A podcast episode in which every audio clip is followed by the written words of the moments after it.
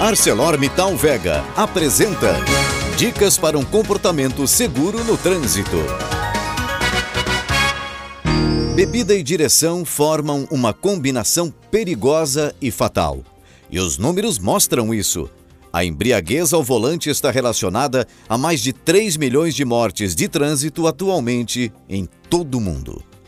Após ingerir álcool, em poucos minutos ele chega às principais áreas do corpo e diminui o tempo de resposta do nosso cérebro, conforme explica a médica do trabalho do Serviço de Saúde da ArcelorMittal Vega, Beatriz Padilha. A capacidade que a gente tem de reagir a uma situação de perigo no trânsito, ela requer um intervalo de 0,5 segundos. Isso levando em consideração uma pessoa que está sóbria, orientada e sem estar intoxicada, lógico, com álcool.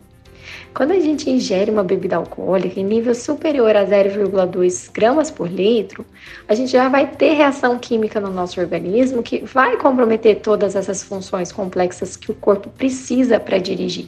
Então, a presença do álcool no sangue, ela vai reduzir sua atenção, vai diminuir a capacidade da crítica, vai prejudicar a percepção da velocidade, dos obstáculos, da distância segura para fazer uma manobra ou uma ultrapassagem ela vai alterar o sistema visual, vai reduzir sua acuidade visual. O que, que isso quer dizer? Que ela vai diminuir o seu campo de visão e vai diminuir também sua visão periférica.